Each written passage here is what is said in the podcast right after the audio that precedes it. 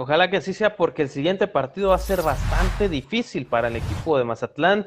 Estarán enfrentando al Monterrey, sexto general. Han tomado muy buenos puntos, ha tenido la oportunidad de, generar eh, también buen fútbol. Digo, no por nada está en la posición número 6 de, la tabla general. Y ojo, a, falta de, eh, que si no me equivoco, son tres partidos eh, para finalizar la fase regular, todavía Mazatlán tiene posibilidades de meterse al, repechaje de la, de la Liga MX. Entonces, eh, por acá nos dice Carlos Antonio Aragón, dice, esos chilenos desde que llegaron a Morelia nada más han llegado a robar, es lo que dicen acá en eh, los comentarios en el Facebook. Gracias a Carlos Antonio Aragón. Y, bueno, pues lamentablemente no. son, son, palabras que se dicen, ¿no? A robar, desde luego que que no llegan a robar porque son gente que viene contratada, ¿no? Pero sí, o sea, eh, al, final de cuentas, la esencia la, de, esa, de esas frases, yo también coincido con Carlos, ¿sí?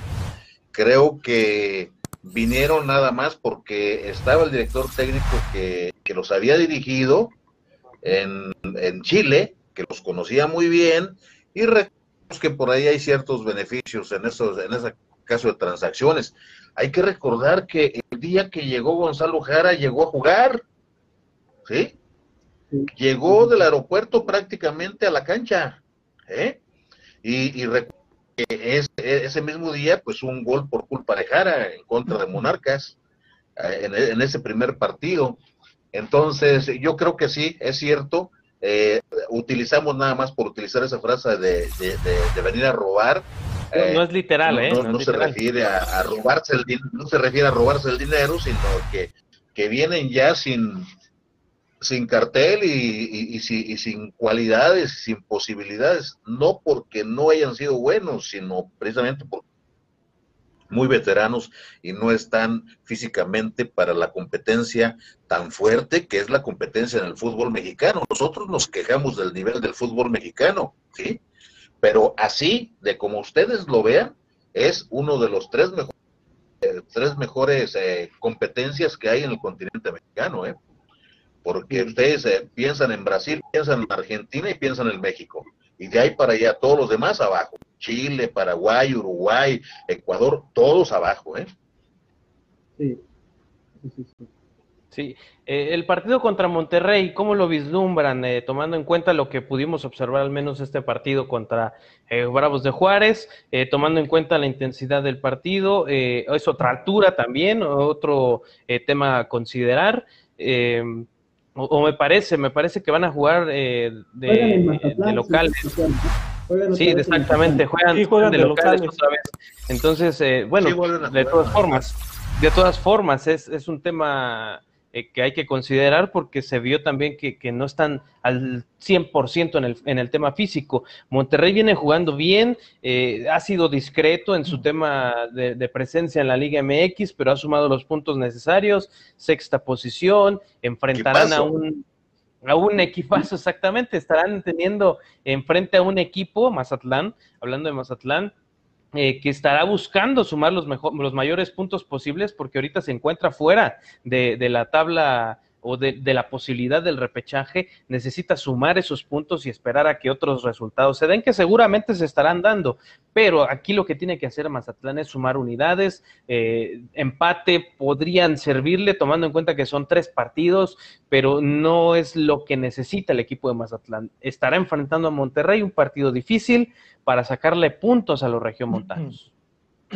Ahora también hay que decir, es cierto que eh, ahí en el sexto lugar, pero eh, si vemos el parámetro más alto que podemos tener de Monterrey, aunque a lo mejor muchos dirán es que es un solo partido, es que a lo mejor nunca vuelve a repetir, el parámetro más alto que podemos tener de Monterrey es aquel partido que le hizo a Liverpool en el Mundial de Clubes. A partir de ahí, yo no he vuelto a ver a este Monterrey jugando a ese nivel, que es lo que te puede ofrecer con la plantilla que tiene y el director técnico que tiene. Eh, Monterrey venía a la baja, recordemos que el torneo pasado que se suspende con 10 jornadas, Monterrey era último en la tabla general, Monterrey no, no, había ganado un solo partido. Ahora, eh, digo, no está tan mal como la campaña pasada, pero tampoco me parece que no le hemos visto eh, jugar a su tope a este Monterrey. Por otro lado, eh, me parece que puede ayudarle en el tema anímico al equipo de Mazatlán por ya conseguir una victoria con, Tomás Boy en el banquillo y por la motivación de jugar en su casa. Digo, ahora a lo mejor el público no está entrando al 100%, pero ya empieza a haber público en, el estadio, ya empiezan a recibir también esa motivación. Me parece que eso puede emparejar un, un poquito el partido, pero sí me inclinaría yo un poquito por Monterrey, porque sí tiene individualidades que a lo mejor sin jugar bien colectivamente, por ahí tiene jugadores que, que pueden resolver un partido en algún momento complicado la lógica para mí es ¿eh? del Monterrey. Adelante, Tapia. No, decía yo, la lógica para mí es una victoria del Monterrey. ¿eh? Y Monterrey, créanme que tiene números muy positivos. Ha ganado seis partidos, ha empatado cinco y tiene solamente tres derrotas de 14 partidos jugados con 23 unidades. Ha metido 22 goles, ha recibido 17, tiene cinco eh, numéricamente este, está muy bien el Monterrey, ¿sí? Pero creo que el Monterrey es muy superior a sí mismo en este momento. Es decir, tiene una plantilla de jugadores para estar, eh, para romper la liga. No lo ha hecho por múltiples eh, circunstancias, porque pues no ha podido el, el, entrenador, ¿sí? Mohamed, por lo que sea. Pero ese equipo está para pelear el campeonato junto con Tigres, junto con el América y junto con el Cruz Azul. Fíjate que revisando, revisando los números, así como lo comenta Tapia, y pues hay que decir lo siguiente, la lógica sí diría, ya como lo comentan tanto Quique como Tapia, que Monterrey tendría que ganar este partido porque tiene tres, los, de los últimos cinco partidos son, lleva tres ganados, uno perdido y uno empatado. Y si nos vamos a los números del equipo Mazatlán, pues bueno, antes del cambio de director técnico, nos llevaba un empate, tres derrotas y ahorita con Tomás Boy ya lleva la primera victoria. Entonces, este tipo de situaciones eh, tendríamos que irlas analizando por el siguiente esquema. Yo creo que Tomás Boy siempre ha mostrado que es un tipo que estudia a su rival, que empieza a no adivinar, sino a intuir hacia dónde van a ser los movimientos, qué es a lo que le podría jugar eh, Mohamed, y creo que por ahí es donde va a venir la sorpresa de este equipo de Mazatlán, porque creo también que con los jugadores que tiene el equipo de Monterrey, Mazatlán, lo que tendría que hacer y lo que creo que va a hacer Tomás Boy es eh, recubrir justamente la zona defensiva para poder dar pie después a abrir la cancha. Él cuando tiene la posibilidad de abrir la cancha hace que sus jugadores sean mucho más efectivos y creo que eso va a jugar, a eso le va a apostar porque además el equipo de Monterrey también va a ir para adelante. Entonces ahí vamos a encontrar y van a ver cómo va a ser un juego, espero y creo yo que va a ser un juego abierto eh, que va a permitir justamente que los jugadores del equipo de Mazatlán empiecen a mostrar lo que no habían demostrado anteriormente, pero también puede ser un arma de doble filo a menos que Tomás Boy sepa cerrar bien la línea defensiva para que entonces puedan cerrar los embates que le pueda presentar el equipo de Monterrey. Eso sería lo que tendría que hacer si es que se quiere llevar los puntos. Conociendo a Tomás Boy Espinosa va a ser exactamente lo que dice Ricardo. Se va a parar muy bien en el aspecto defensivo y, te, y va a poner, sí, en cuanto el Morelia tenga, eh, el Morelia Mazatlán tenga Sinaloa, tenga el, el, balón en zona defensiva, va a, tener a dos jugadores en la, en la media cancha, en, la, en, el ecuador de la cancha, pegado, pegado a la línea de banda. Por el lado derecho uno y otro por el lado izquierdo pegado a la línea de banda. Dos para salir, así como estás diciendo, a velocidad y lo vas a ver. Observen cómo Tomás Boy va a hacer eso. Va a mandar, no sé, puede ser al Quick Mendoza a que se, a que se posicione ahí en, la media cancha pegado a, pegado a la línea de banda y por el otro lado depende a quién a, quién meta, sí, porque yo creo que en determinado momento también va a recurrir mucho a Cándido Ramírez, conociendo el tipo de fútbol que le gusta a Tomás Boy le gusta el, jugador encarador, así como son Zambeso y como son el Chino Huerta, eh, así como es eh, Cándido Ramírez, en un momento dado también puede eh, buscarlo, y si no, lo va a hacer con, con Martín Rodríguez, ¿sí?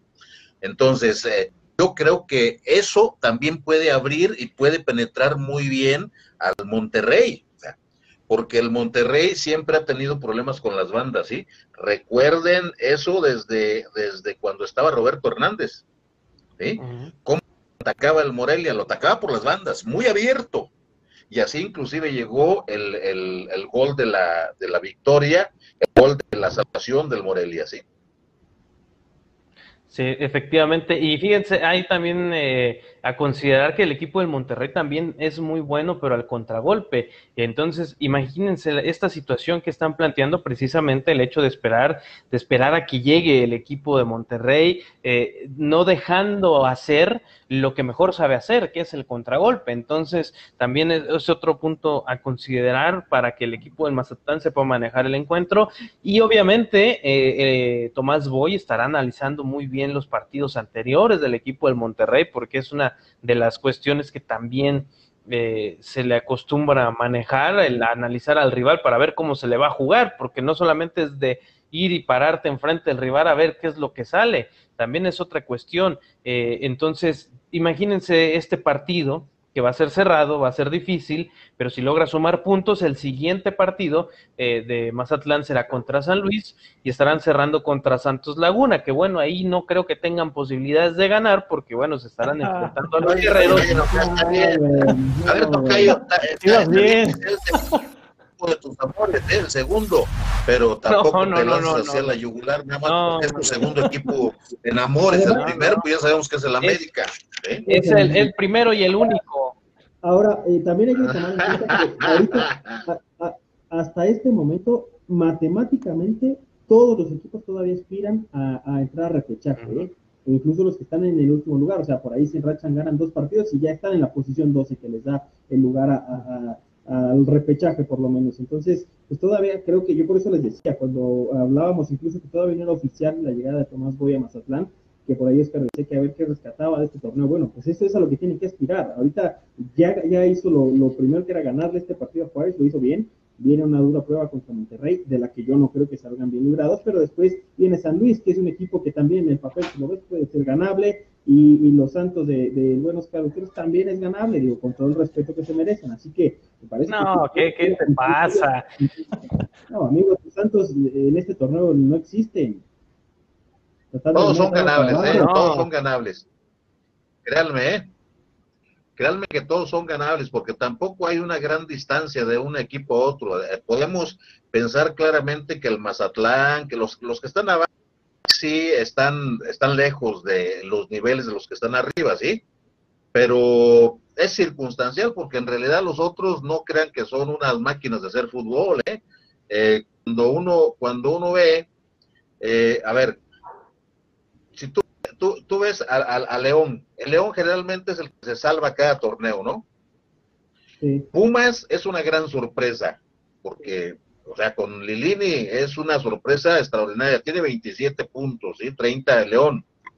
Tigres, bueno, pues ya lo conocemos, siempre empieza mal y termina y, cierra bien, ¿sí?